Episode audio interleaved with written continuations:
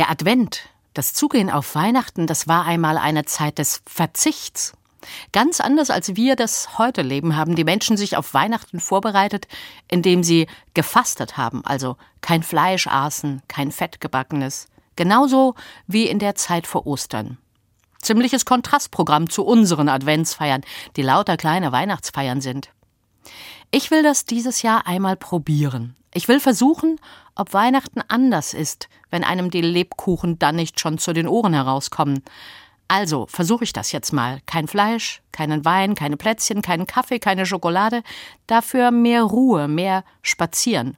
Raus aus der lauten Stadt in den winterlichen Wald oder anfangen, ein Buch zu lesen. Ich glaube tatsächlich, diese Art zu verzichten ist ein ganz besonderer Luxus. Natürlich nur, wenn man sich dafür entscheiden kann, nicht aus Not, sondern aus Freiheit. Vielleicht gelingt es mir ja, dem Gerenne und der vorweihnachtlichen Aufregung zumindest ein wenig zu entfliehen. Vielleicht nicht den ganzen Advent, aber zumindest heute.